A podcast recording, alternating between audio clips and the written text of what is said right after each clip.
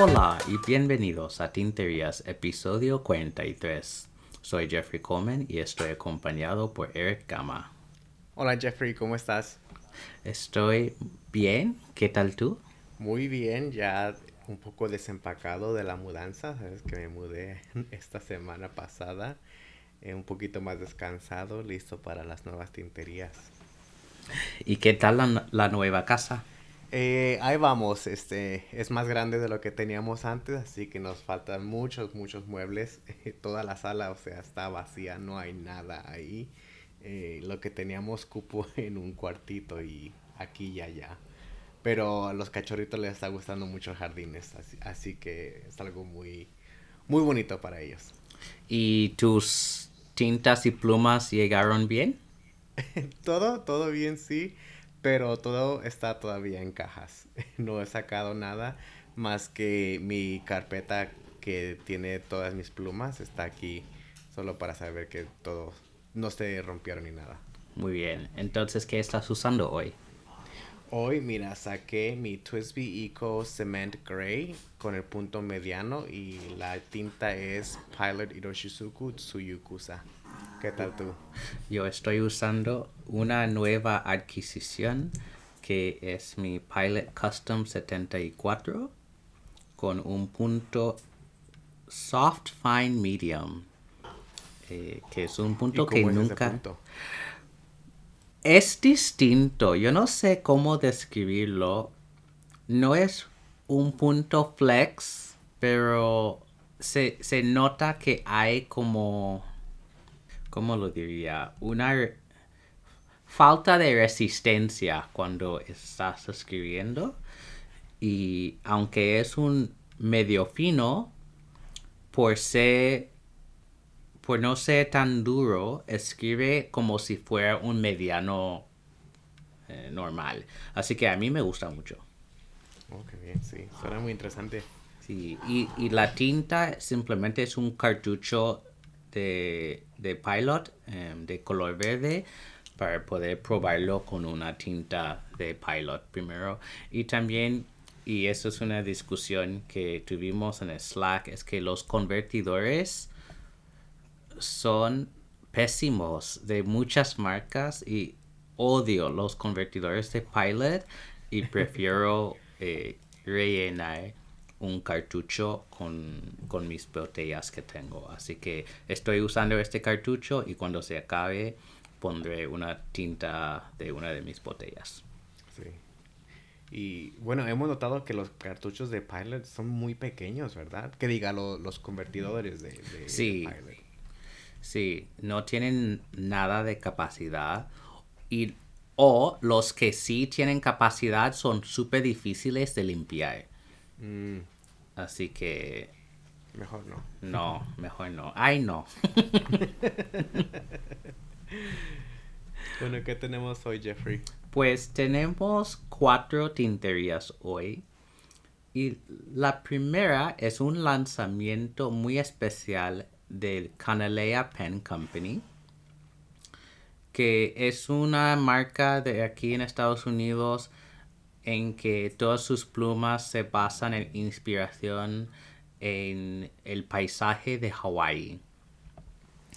Y están celebrando su quinto aniversario, así que han sacado es la semana pasada esta pluma que se llama Honokalani y viene en dos versiones, así que voy a hablar un poco sobre la diferencia entre las dos. Hay la la versión de lujo que se llama Honokalani Mailelei y es una pluma azul, gris y negra. Porque se inspira por la playa Honokalani que tiene arena negra y bueno es muy conocida esa playa por sus, eh, sus aguas clarísimas Así que la acrílica que han usado es bastante transluciente. Se ve el azul por todo, pero luego hay una mezcla de ese gris y, y negro que representa la arena. La sección de agarre no es tan transparente como el resto del, de la pluma. Y lo que se distingue esta de otras plumas de canalea es que el capuchón de esta versión tiene un anillo de plata. De verdad. Así que es algo que han sacado para este aniversario. Y sus, sus plumines son de yobo y vienen en acero. O también puedes conseguir uno de 18 quilates de oro. La versión más barata, digamos, es exactamente igual sin el anillo en el capuchón. En términos del precio, la versión con anillo, que es Honokolani Mayale, cuesta 555 dólares. Bueno, la repetición del número 5 tiene que ver con ese quinto aniversario. Y la versión sin el anillo de plata cuesta 395 dólares, que si recuerdo bien es lo normal para esta marca. Bueno, Eric, ¿qué, ¿qué opiniones tienes tú primero y luego diré lo, lo mío? pues Jeffrey, eh, bueno, yo no, no he probado ninguna pluma de esta marca, pero esta pluma, este, este modelo y esta versión se me hace muy bonita. Eh, yo veo todo lo que quisieron hacer, o sea, de interpretar esa playa en los colores de la pluma y el color del azul, el material, como lo hicieron, parece que es, es agua, ¿no? Eh, a mí me gusta mucho. Eh, lo que sí estaba viendo es que la versión más barata eh, viene en tres versiones diferentes de, perfil. Uno puede escoger cuál versión quieren. O sea, ese tiene más este, opciones, ¿no? De cómo hacer la pluma más propia. A mí me gusta, la verdad. No sé si el precio sea para mí. Está, ya lo casi a 400 dólares. Eh, y está muy afuera de mi alcance. ¿Qué piensas tú? Bueno, yo voy a comenzar con eso del precio. Yo creo que las plumas de canalea, aunque son bellísimas, siempre han sido muy fuera de mi alcance porque creo que por lo que son, son muy caros. Honestamente, yo tengo que decir, aunque hay unas que yo cuando fui al Chicago Pen Show hace ya dos años, yo fui a la mesa de Canelea y vi esta pluma que se llama Kahakai.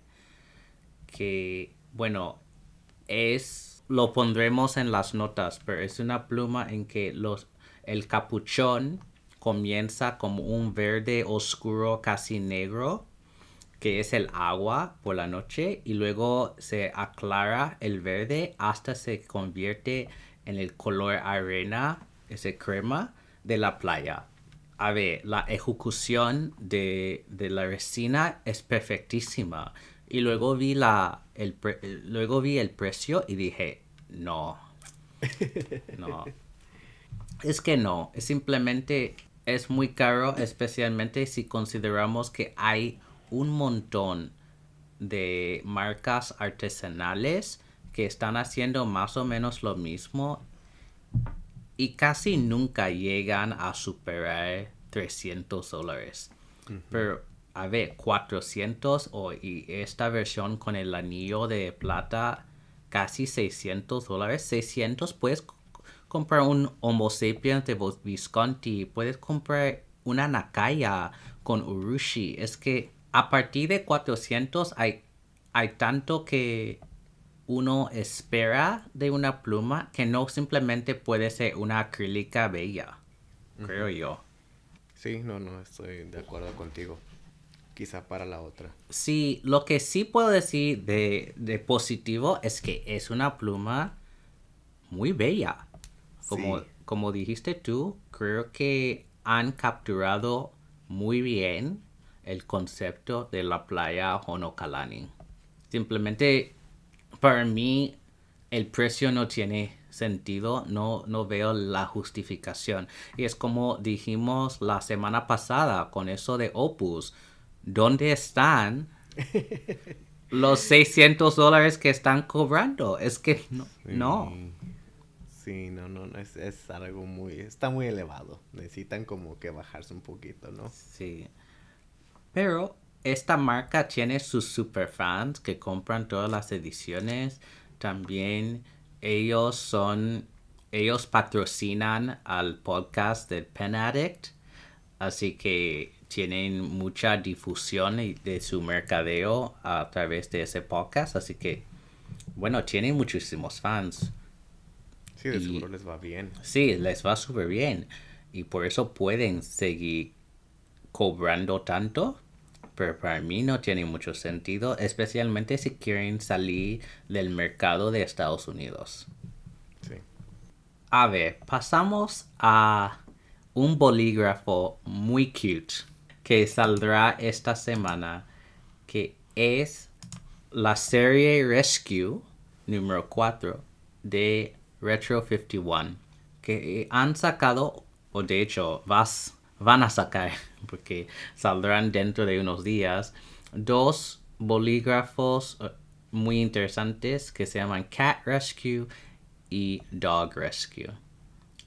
Y cada bolígrafo tiene motivos de gatos o perros y parte de los ingresos de las ventas van a una organización caritativa que se llama Operation Kindness para ayudar a gatos y perros.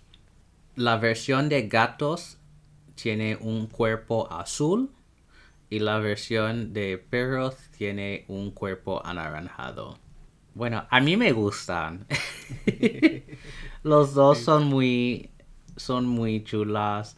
Yo, bueno, mi pareja es veterinario, así que yo puedo imaginar comprándoles o uno o ambos de estos Sí. bolígrafos para él o otros veterinarios que conocemos dentro de nuestro grupo de amigos. No sé, ¿qué piensas tú? Estoy de acuerdo contigo, Jeffrey. Aunque no soy muy fan a veces de los de cómo eh, hacen Retro 51 sus plumas. Eh, esto por el, el tema que tiene y las mascotas y que va a los fondos también ayudan a una organización para mascotas. Este se me hace muy bonita, muy eh, algo que quisiera a lo mejor comprar y especialmente la de los perritos, ¿no? Porque como yo tengo dos perritos, eh, me siento identificado. sí, Em, yo también. y ah, bueno, aunque tampoco el, el anaranjado no es para mí, pero sí va a, a ayudar, ¿no? A ese grupo, a esos animalitos, este, pues con mucho gusto. Sí. Saldrán esta semana. No tenemos más información en cuanto al precio o cuántos hay, pero normalmente con los de Retro 51 son 1951 piezas. Pues pasamos a Tasmania para hablar de la marca Van Diemen's. Creo que es una marca que nunca hemos discutido en el podcast, pero para los que no están familiarizados, Van Diemen's es una marca australiana ubicada en Tasmania, que es la isla aparte del el continente que es Australia. Y han sacado una nueva serie de tintas que se llama Underwater. Y en esta serie hay 16 tintas y entre ellas hay algunas que con shimmer, hay algunas con sheen, hay algunas con ambas cosas y hay algunas que son tintas, digamos, normales, ¿no? A ver, para mí ha sido muy difícil escoger cuál me gustaría probar. Pero creo que puedo decir tres. Bioluminescence, porque en el mercadeo de esa tinta hablan de las bahías eh, bio- bioluminosas que hay en Tasmania Y yo recuerdo cuando mi pareja y yo fuimos a Tailandia, una noche nadamos en una bahía así. Y para nuestros oyentes de, de, Puerto Rico, también allí hay una bahía uh, bioluminosa muy famosa. Así que esta inmediatamente me destacó.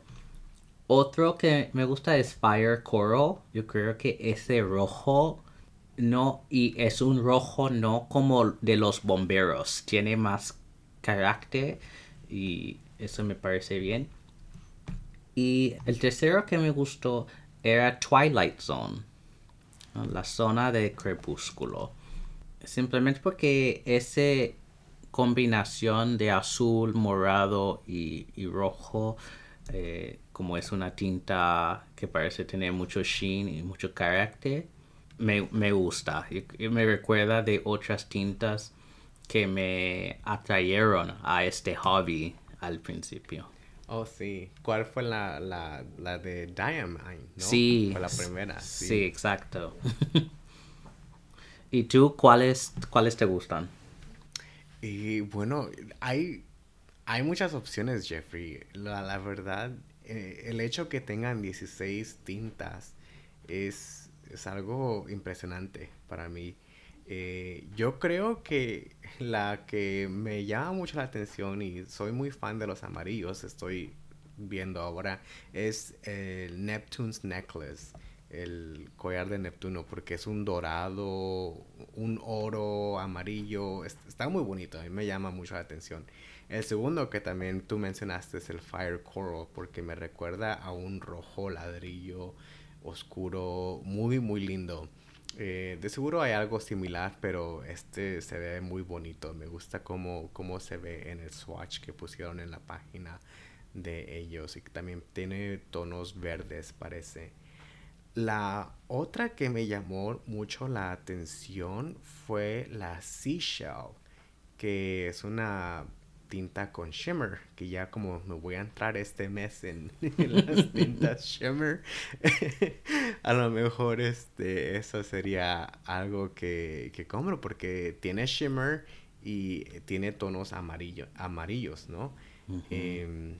Yo creo que todas están muy buenas. Oh, y también se me olvidó mencionar, por supuesto, la que tú mencionaste al principio. ¿Cuál es la? Oh, Bioluminescence. Sí. Eh, sí, creo que esa es su, su signature ink, ¿no? Su tinta que destaca a esta colección. Y estoy viendo la muestra de ese de Seashell y parece que los partículos de shimmer que usan, la purpurina, es muy fina. ¿Verdad que sí? Porque no lo noté al principio. Tuve, lo noté porque leí el nombre. Sí. y bueno, esas tintas son de 30 mililitros Así que es bastante tinta, pero no es una botella gigantesca tampoco.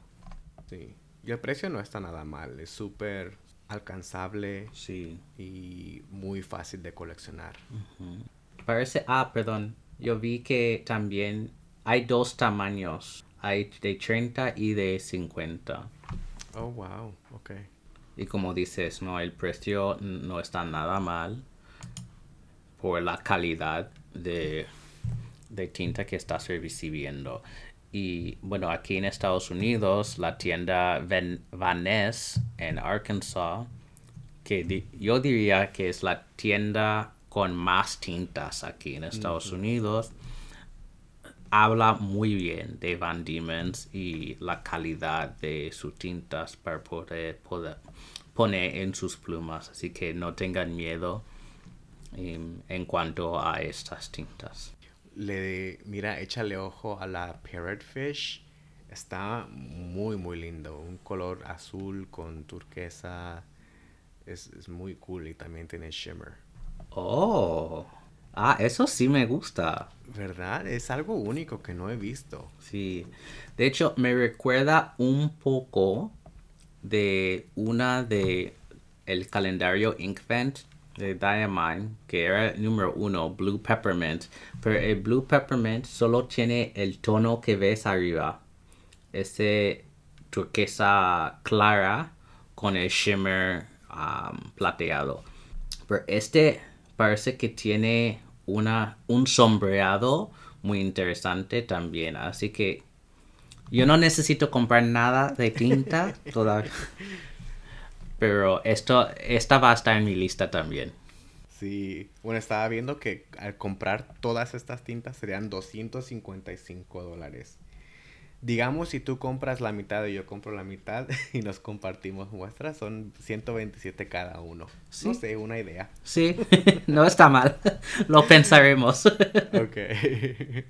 Pues hablando de tintas, quizás tendremos que comprar más porque Birmingham Pen Company ha sacado 17 nuevas tintas. Bárbaros. Es que yo no entiendo estas marcas. Bueno, a ver, sí lo entiendo, porque esas marcas pequeñas tienen que sacar productos para competir con Pilot y Roshizuku, con las tintas de Sailor, con Lamy, Mont Blanc, etc. Así que me gusta esa innovación, pero también es súper sorprendente la capacidad de crear colores nuevos con tanta velocidad. Sí. y tanta frecuencia. A ver, entonces hay 17 tintas en esa... No es una colección porque no hay una temática. Simplemente hay em, esas 17. Tres con shimmer. Que recuerdan que en cómo nombran sus tintas Birmingham, si tiene twinkle al final es una tinta con shimmer. Entonces hay 3 con shimmer y 14 sin shimmer. Bueno, favoritos. Entre, los, entre las 3 con shimmer no me gusta ninguna, honestamente. De las otras 14, pues me gusta Glassmith que es como una turquesa no oscura, pero tampoco es muy clara. Me gusta Antique Sepia porque me recuerda un poco de Kelp Tea de Troublemaker. Oh, sí, sí, sí, cierto. Que es imposible conseguir porque Troublemaker siempre está agotado por todos lados. y a ver, si tengo que escoger uno más, yo diría bueno, Summer Sweet. Ese verde no está mal. ¿Y tú, Eric? Tienes tres. Tres, tengo que escoger tres. Bueno, yo también escogería el, Antique Sepia porque eh, no tengo un color que sea de con esas características y me gustó como dices que es similar a la Troublemaker que todavía no tengo una botella grande de esa marca eh, mm, déjame escoger otras dos. Yo creo que también me iría por la Glassmith. Eh, y yo creo que el otro que escogería sería Chrysanthemum. Eh, lo que sí me sorprende un poquito es que sacaron tantos azules, ¿no? Son tres, cuatro, cinco si consideras el, la tinta shimmer en azul. Eh, los tonos los veo muy similares, a lo mejor. Sí. Quizás. Eh, y un poco opacos, ¿no? Bueno, es que la gran mayoría de marcas tienen demasiados azules. Y bueno, yo me imagino porque azul es muy fácil de vender porque es un, color legal que se puede usar en cualquier ocasión pero al mismo tiempo, si estás tratando de innovar, yo iría más por colores como ese antique sepia o incluso el sandstone. Algo que es más, yo creo que esos tonos marrones eh, dorados son muy difíciles porque se pueden ver muy mal si no lo haces bien. Sí. Yo creo que eso marrón y gris son los colores más difíciles para ejecutar. Pero azul me parece súper fácil, así que, bueno, no son colores feos, simplemente es que no veo la innovación. Y bueno, el Anthracite Twinkle también me recuerda a una que sacó Diamine en su Inkman Calendar, ¿no? Sí, creo que... ¿Cuál? Ay, ¿cómo se llama? Midnight algo, ¿no? No es Midnight Hour. Midnight Hour era uno de Sheen. Em, hay Moondust, que no están en Inkvent, pero sí, hay algo muy similar a esto en Inkvent también.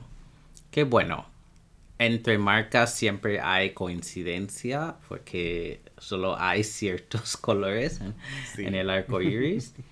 pero no es que no es que Anthracite Twinkle es feo, simplemente no es nada original para mí.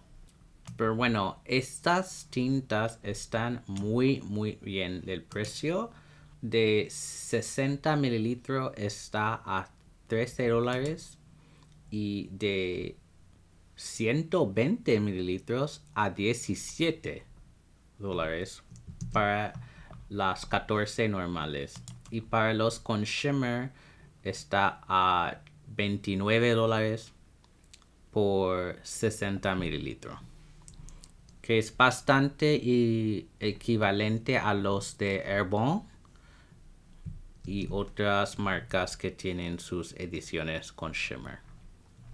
Sabes que hay algo muy curioso en esta colección porque la tinta de Airline dice wishy washy. No sé si notaste esto.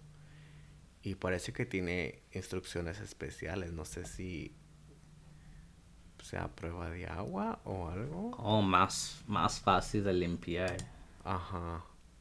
Bueno, lleva diferente precio y dice wishy-washy y tiene instrucciones especiales. No sé, tendríamos que, que ver cómo, cómo actúa en persona. Sí, parece que están tratando de hacer diferentes líneas porque hay eso de Twinkle, hay unas que se llaman Crisp la, fórmula Chris funciona bien en muchos papeles, que también es importante porque mucha gente no tiene acceso a Tomboy River o Cosmo Airlight y simplemente tienen papel normal y corriente y quieres que funcione bien sin feathering y todo aquello.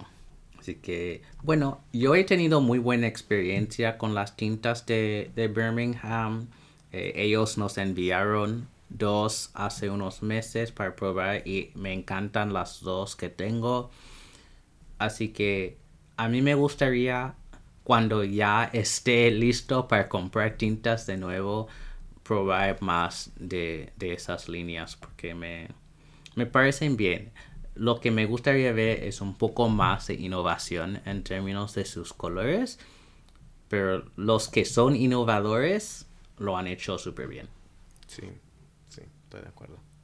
Bueno, Eric, ¿qué tenemos para la palabra del episodio hoy? Bueno, la palabra del episodio está basada en esa tinta shimmer que en algún día también usaré, que es seashell y en español es concha.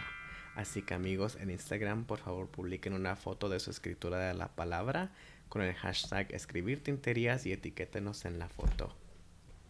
Muy bien. Vamos a pasar al segmento de preguntas.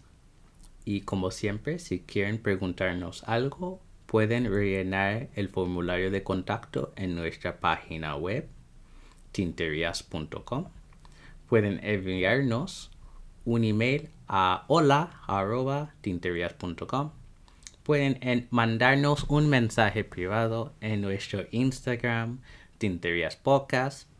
Y si eres miembro del Tintería Slack, simplemente pueden teclar su pregunta en el canal general o canal de shows. Así que tenemos tres. La primera pregunta viene de nuestro amigo Alex Sendejas en México y nos pregunta qué tipo de cuadernos prefieren en cuanto al papel, color, gramaje, diseño, qué tipo de encuadernado pegamento cosido, grapas, espiral, cubiertas, duras, suaves, tela, cuero, papel y tamaño A5, A4, etc.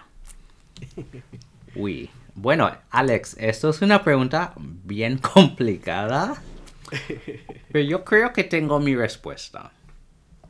A ver, voy al revés. Tamaño A5.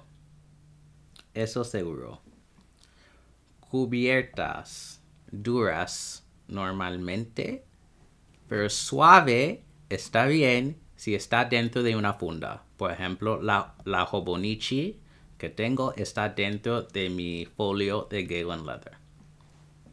Encuadernado. Estoy entre pegamento y cosido. Depende. Depende de si va a estar dentro de una funda o no. Las de. Los cuadernos de espiral me molestan porque cuando estoy escribiendo en la hoja a la izquierda, mi mano siempre toca la encuadernación. Que bueno, es, yo sé que eso es un gran problema para los zurdos cuando están escribiendo también. Bueno, color blanco, gramaje, pues depende del papel. Si es Tomoy River, realmente me da igual. Lo de Cosmo Airlight me ha gustado este de 75 en la de, la de Taroko que estoy usando. Pero estoy expuesto a probar diferentes, ¿no? Por ejemplo, mi cuaderno de apuntes que tiene 90 gramos me encanta. Y diseños, el único que tengo que tiene un diseño especial es el de apuntes que yo escogí una con una foto de, cestas eh, mexicanas que me encantó. Pero el resto de mis cuadernos son muy regulares y muy lisos. ¿Qué tal tú, Eric? Bueno, Jeffrey, bien rapidito. Creo que en la parte de diseño se refiere a como si la página es en blanco o en ah. cuadritos. Que creo que es eso, pero las dos son válidas. Vale. Así que, ¿qué, prefieres? En cuanto a esto, me gustan los puntitos. Creo que páginas lisas me agobian. y páginas con reglones son demasiado formales y creo que restringen mi creatividad. Estoy de acuerdo contigo en lo de los renglones. Bueno, yo voy a empezar desde el papel. Yo creo que el color que prefiero es el blanco. Simplemente porque cuando hay tintas con colores diferentes, yo creo que el, tono eh, crema de las páginas también cambia, ¿no? la, tinta. Eh, para lo de encuadernado, pues tengo de todo. Y la verdad, no me molesta mucho las de espiral, porque las de espiral que uso suelen tener las hojas que se desprenden. Así que cuando las estoy usando, pues las desprendo y no me molesta el espiral. Pero creo que me gustan más las libretas que son cosidas. En cuanto a cubiertas, también a mí me gustan las duras pero si son insertos como en, el Traveler's Notebook o como dices tú que esté en una funda, prefiero más las cubiertas que son suaves. Y el tamaño, igual que tú, las A5. aunque yo puedo decir que me gustaría probar B6 y B5, es que no oh, tengo experiencia. A4 simplemente es muy grande y A6 es demasiado pequeño, pero esos tamaños B parecen muy interesantes porque como están entre medio. sí, sí, sí. Pasamos a la segunda pregunta que nos viene de nuestra amiga Margarita, también de México, y pregunta, ¿tienen alguna especie de checklist o puntos a revisar cuando están buscando una pluma o solo es por impulso? Así tipo, ay no. bueno, Jeffrey, ¿tú cómo, cómo escoges tus plumas? Yo no tengo un checklist en sí, pero sí puedo decir que hay cosas tipo, ay no. Por ejemplo, si estoy comprando una pluma de segunda mano, no voy a ni tocar una pluma en que se menciona que hay grietas en el capuchón o en la sección y nada, porque aunque dice que no afecta cómo se escribe la pluma, no. Entonces, eso está en la lista ahí no.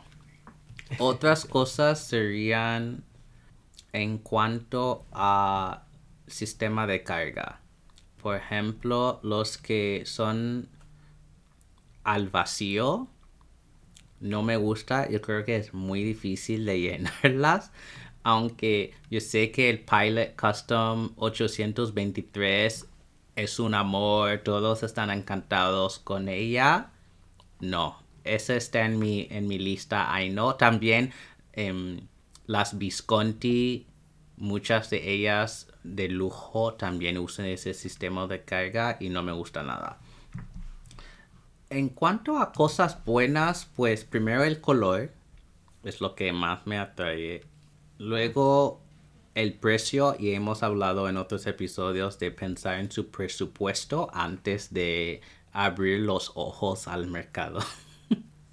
También el plumín. Yo creo que el plumín importa mucho. Por ejemplo, como hablamos de canelea, estás pagando 500 dólares y tiene un plumín normal y corriente de yogo. Bueno, por, por tanto dinero yo puedo comprar una o quizás dos Sailor Rialo con carga de pistón, con un plumín zoom o música o algo interesante que nunca he probado, ¿sabes? Y creo que eso es lo que más tengo en mi lista mental, que quiero probar plumines distintos y tener experiencias diferentes con mis plumas. Impulsos siempre hay. Pero estoy tratando de limitarme a impulsos inteligentes. ¿Sabes? Que, por ejemplo, esta semana yo en eBay estaba viendo una subasta de dos plumas de Aurora. Había una Talentum y una Optima y vi el precio y dije, eso no tiene sentido. Dos plumas, que cada una sería más de 300 dólares, juntas por tal precio. O así comenzó. Luego al final subió un poquito. Y vi todas las fotos, incluso escribí al vendedor para saber un poco más. Y yo me lancé porque dije, no, a ver, la óptima, que es una de mis plumas favoritas, y encima era verde. Y la Talentum, que es una que nunca he probado, pero me gusta la forma. El color es como un azul cielo, que no es mi favorito, pero me gustó. Así que yo me, me lancé y gané la subasta. Así que van a llegar mañana o pasado mañana y entonces la semana que viene podemos hablar de ellas. Así que hay impulsos, pero hay que pensar si esos impulsos te dan una experiencia nueva. Yo creo que otro impulso que tiene razón es si eres coleccionista de una pluma en particular. Por ejemplo, si hablamos de las Twisby Echo no, cada vez que sale una nueva tienes que comprarla, pues lanza. Creo que en ese sentido tiene, tiene mucha razón hacer esto y puede ser un impulso porque nunca sabes cuándo van a salir eh, las nuevas. Y hay mucha gente que hace lo mismo con las tintas, ¿no? Que sale una nueva tinta de tal marca y van a comprar inmediatamente de momento yo no tengo ninguna pluma ni marca que me lanzo eh, a cada lanzamiento. Pues, a ver, Eric, ¿qué está en tu lista? Ay, no. ¿Y, qué buscas? Bueno, eh, cuando estoy buscando una pluma pues igual que tú, si, si es nueva, yo me voy por el color y el diseño, pero también por esa nueva experiencia. No, no, no. Estoy tratando de no repetir lo que ya tengo. Eh, o solamente lo repito si es una oferta muy buena, algo de segunda mano que no puedo dejar pasar, ¿no? Este, como lo fue con mi Twisby Eco amarilla, que me gusta tanto ese color y el modelo y estaba a buen precio, así que me lancé por él. Sí. Eh, pero si, si es nueva, yo quiero algo, un modelo diferente que no tenga, o como las Pelican, que quiero esa Tortoiseshell Red, que ya tengo una de ese modelo, pero es que ese color está tan bello que sea, es necesario tenerlo en mi vida, ¿no? Sí. Eh, pero sí, yo creo que la siguiente que, que compré sería la 1911 Pirates Life for Me, que es un amarillo también muy, muy bello. Y ese modelo no lo tengo. Eh, los, las compras, I know, que, que me han pasado, suelen ser de segunda mano. Y es porque solamente estoy como pelando el ojo a ver qué, qué sale, que está a buen precio y que también eh, funcione y también me traiga esa nueva experiencia que me pasó con mi Lamy Studio que fue baratísima 40 dólares por esa pluma o sea no, no lo pude dejar pasar. Y también con la 3776 de Platinum que tengo me salió súper barata y pues ay no ya la compré pero no pero no dolió tanto tampoco. A ver, la última pregunta que tenemos, y tendré que explicar un poco cómo salió esta pregunta viene de nuestro amigo guatemalteco Oscar, el propietario de ECT eh, ahí. Y nos pregunta, con lo que me pasó hoy, ¿qué estuches usan para guardar sus plumas? ¿Tienen estuches para las que usan al día, separado de algo para las que tienen con tinta? Bueno, según lo que vi en el Slack, él tenía algunas plumas en un estuche y parece que el elástico ha dejado como micro arañas en, o rayaduras en, en sus plumas. Bueno, en mi experiencia he tenido un problema similar con una pluma eh, en mi estuche, mi folio de Galen Leather pasó esto que y creo que es mi propia culpa porque durante el verano yo sentía por el patio para escribir cartas y creo que por el, el calor la, el elástico del estuche bueno rozó con, con la pluma y de hecho deformó la pluma. Y tuve que enviarlo al artesano y bueno todo un, un jaleo. bueno, yo tengo dos sistemas. Yo tengo un estuche, una, sí, un estuche muy grande que cabe como 40 y pico, creo que 45 o 48 plumas. Y allí guardo todo que no estoy usando en el momento, que no, es, no está cargada. Luego tengo otra más pequeña que cabe 10, porque normalmente solo tengo 10 tintas, 10 plumas cargadas. Así que allí tengo las que estoy usando al momento. Y si tengo que salir de casa, casi siempre llevo mi Hobonichi que está en mi eh, folio de Galen Leather. Y allí hay espacio para cuatro plumas. A veces pongo todas las cuatro, a veces solo una o dos pero tendré una entre una y cuatro plumas de las 10 ahí. No he probado muchas, muchas, muchos estuches y de hecho la razón por la cual no lo he hecho es porque he visto que muchos han tenido problemas con las cremalleras, con los elásticos, y había un problema con Galen Leather hace un año que el color de del elástico estaba pasando a la pluma. Entonces si pusieras una pluma blanca y tenías la folio gris, que cambiaría la pluma blanca a gris, que da miedo, ¿no?